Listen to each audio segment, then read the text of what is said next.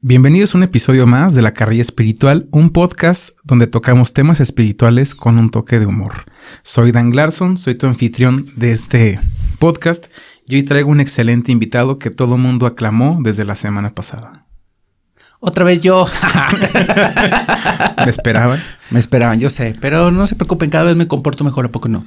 Y pues muchas gracias por invitarme, Dan, y pues vamos a ver qué tema traemos hoy. El tema de hoy es Los perros se enferman para sanar a sus dueños. No es una moraleja o algo así, estamos hablando de un perro, un animal. Un perro, un, perro doméstico. Con sus dueños. Enferma para demostrarle al dueño que hay un conflicto que no ha solucionado. La carrilla espiritual. ¿Cómo vemos? Ya hemos hablado la semana pasada, o depende de cuándo lo estés viendo, hablamos de cómo pertenecemos a un sistema. Entonces, un perro, al ser criado en un sistema, el sistema humano lo adopta. Ya, he comentado, bueno, aquí directamente no, cuando nuestros hijos se enferman de los 0 a los 18 años, son enfermedades que representan una situación inconclusa de los padres. Un hijo enferma porque si enferma el padre, ¿quién va a ver por el demás sistema? ¿Sí? Entonces, imagínate que el papá le diera calentura, quién va a ver por los hijos, quién va a ver por la esposa, quién daría el sustento para la casa. Entonces el hijo, en una fidelidad inconsciente para que el papá tome conciencia, le da calentura y le dice, mira papá, calentura es falta de afecto, tú estás viviendo una situación donde no te sientes amado y yo te lo represento. Y hago esto para que lo arregles y para que tú puedas seguir trabajando y proveyendo el sistema. O sea, así como hay un problema aquí, pero tú no tienes tiempo ahorita para enfermarte ni para nada. Mejor yo me enfermo y tú arreglas este pedo. Pero, pero arréglalo, papá. O sea, yo lo manifiesto y tú lo arreglas, cabrón. Porque si, si tú lo manifiestas, pues no mames, güey, nos vamos a morir de hambre.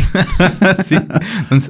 en ese contexto, nos vamos a ir a que ocurre lo mismo en un perro.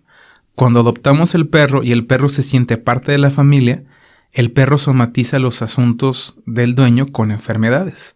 Y de hecho hay, hay casos que yo he platicado con una médico que ella practica esto de la descodificación, que la conocí en un seminario, ella se llama Lucy Carmona y ella me dice, es que Dan, estoy impactada porque no te imaginas la cantidad de propietarios y de animales que yo atiendo que padecen la misma enfermedad. ¿Sí? O sea, ¿qué le llega? ¿no? ¿Qué pasa? No, pues mi perro y yo tenemos moquillo. Ándale, güey. O los dos tenemos problema renal, ¿no? O sea, ay, el perro tiene problema renal. Bien, entonces ella dice, ah, si el perro tiene un conflicto renal, yo sé que el riñón es liquidez, es dinero, entonces el dueño tiene un conflicto de, de sustento. Entonces la pregunta es, ¿cuándo enfermó el perro? Ah, bueno, el perro enfermó hace siete meses, ¿no? Ya lo vimos cansado, decaído. La pregunta sería, ¿hace siete meses qué situación estás viviendo tú donde sentiste que no tenías dinero? Y ahí la gente se va para atrás, ¿no? Ay, cabrón, pues sí, yo tengo un conflicto económico pero yo como dueño, no lo, como propietario no lo somatizo y lo somatiza el perro. Oye, eh, eh, en el programa pasado hablábamos de cómo eh, con tus antepasados estás conectado. Y pues suena lógico cómo estés comunicándote. Pero en este caso el perro no es tu antepasado ni nada, güey. ¿Cómo es que se comunica el güey o la morra con, con el perro? Es, es algo energético y sistémico. Cuando yo adopto al perro o me vuelvo propietario del perro, hacemos sinergia y el perro proyecta mis situaciones. Entonces, los perros son una maravilla. Muchos sabemos que un perro no se va a dormir en un lugar donde no hay una frecuencia baja o una zona geopática. Si es una zona geopática, el perro ni se duerme ahí. Nunca vas a ver un perro dormido arriba de un pozo de agua, porque son lugares que ya sabemos que son geopáticos. Y te voy a poner el ejemplo más claro, ¿no? Cómo, cómo yo lo viví y cómo dije, pues yo le tengo que poner solución a esto. Si yo me dedico a esto, ¿cómo lo podré hacer? Tengo un perro que se llama Rex, un Golden Retriever, 8 años. Se lo compró un vecino porque admiraba yo mucho al perro porque lo veía que era muy inteligente. El único defecto de este pinche perro es que... Que salió más inteligente que tú. es muy listo, pero es, es, tan noble que se deja acariciar por todo mundo. Y pues igual soy yo, ¿no? Mi, perro pide mucha demanda afectiva y yo soy igual, cabrón, me da mucha risa. Mi perro comienza con una verruga de entre 7 y 8 centímetros en el borde de la columna baja. ¿Sí? Entonces, yo sé que será un conflicto de contacto en el territorio. No quiero ser contacto en algún lugar, en algún territorio. Entonces yo dije, Yo fui el que compró el perro, pero un par de años no vivía en casa. Entonces dije, pues este perro está de estar, estar somatizando algo de mi mamá. Entonces mi hermana y mi mamá tenían como una situación entre que mi hermana se quería venir a vivir aquí a casa o no. Y yo le echaba la culpa a mi hermana, ¿no? No, carnala, ve este pedo para que el perro se sane. oh, Dios mío, era yo, cabrón. yo me sentía por este pedo de la cuarentena y más cosas, me llegué a sentir incómodo viviendo con mi mamá, güey. Ya todos lo saben, sí, vivo con mi mamá y, tengo 33 años.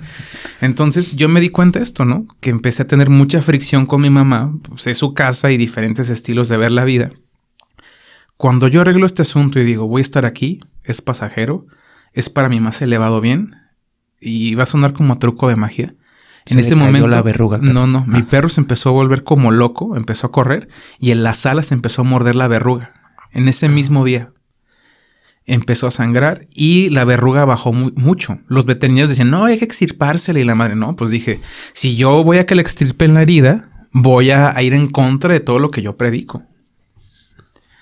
Y ese es un caso. Hay otro caso de, un amigo que, quiero mucho y, y lo admiro muchísimo él tenía dos perros golden y él empezó con una situación de, problema económico y su perra empezó con insuficiencia renal. Y su perra muere por insuficiencia renal. Luego le, fíjate nada más para que veas el campo de atracción. Le regalan otra perra y tenía insuficiencia renal. Entonces yo dije, ay, güey, o sea, güey, ya no los compres en esa veterinaria, cabrón. Ya. Yo, yo no tuve. Él sabía que era ese conflicto, ¿eh? Y él sabía que yo sabía y que tú sabías y que todos sabíamos, pero yo nunca llegué y le dije, hermano, ya arregla tu problema económico. Entonces ahí los perros amortiguaron el chingadazo que le tocaba a mi amigo. otro caso que atendí en conjunto con una, con la veterinaria Lucy, eh, era un perro con una tumoración en corazón. De hecho, tengo el testimonio en otro canal que se llama Terapeuta Dan Melo. Al perro le sale un tumor en el corazón, al lado del corazón. Entonces yo le dije al propietario, este es un conflicto de territorio donde la persona siente que está perdiendo el territorio. Hacemos la descodificación, la persona hace conciencia que sí, se sentía que se asfixiaba en el territorio, pero ya era un conflicto con papá. Aparte que mencionar que ella es reikista, ella sabía un poco de bio, y al perro le desapareció el tumor, cabrón.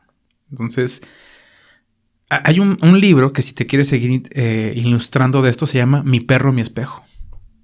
Entonces, eh, mi perro somatiza mis situaciones y mis enfermedades para que yo haga conciencia. Y la enfermedad nos dice todo, ¿no? Si es un problema renal, es de dinero, un conflicto de piel, es de contacto, un conflicto de dientes, no puedo atrapar la presa.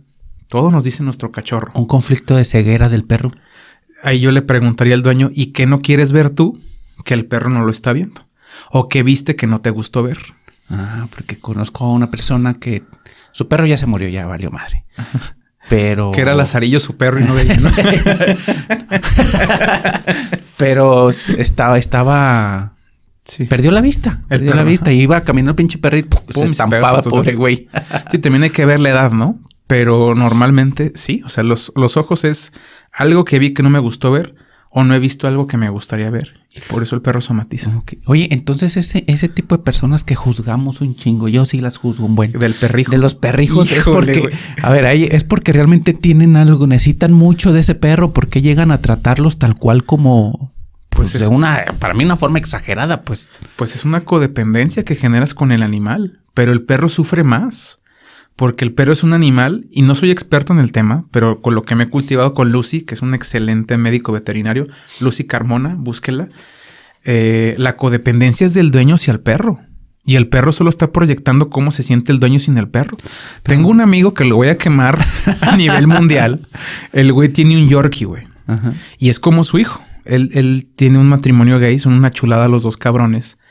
Y su hijo, yo me di cuenta que es el perro, bueno, el vato llegó a un nivel de perrijo que cuando el perro está solo en la casa, a control remoto le prende la tele para que no se sienta solo.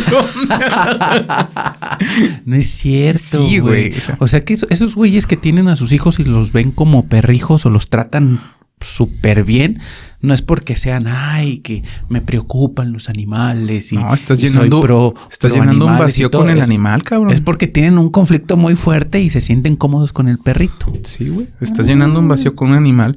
Pero ya lo han dicho muchos veterinarios chingones y adiestradores. Güey, el perro necesita una vida y una educación de perro.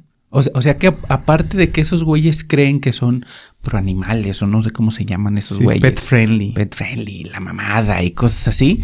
O sea, aparte de que creen que están haciendo un bien, realmente le están jodiendo la vida al perro. Y a ellos, güey. Yo, yo siempre he visto que las personas cuando aman mucho a los animales y tienen más contacto con los animales es porque se sintieron heridos por los humanos. Y dicen, yo sé que un humano me puede hacer daño, pero un perro jamás me lo va a hacer.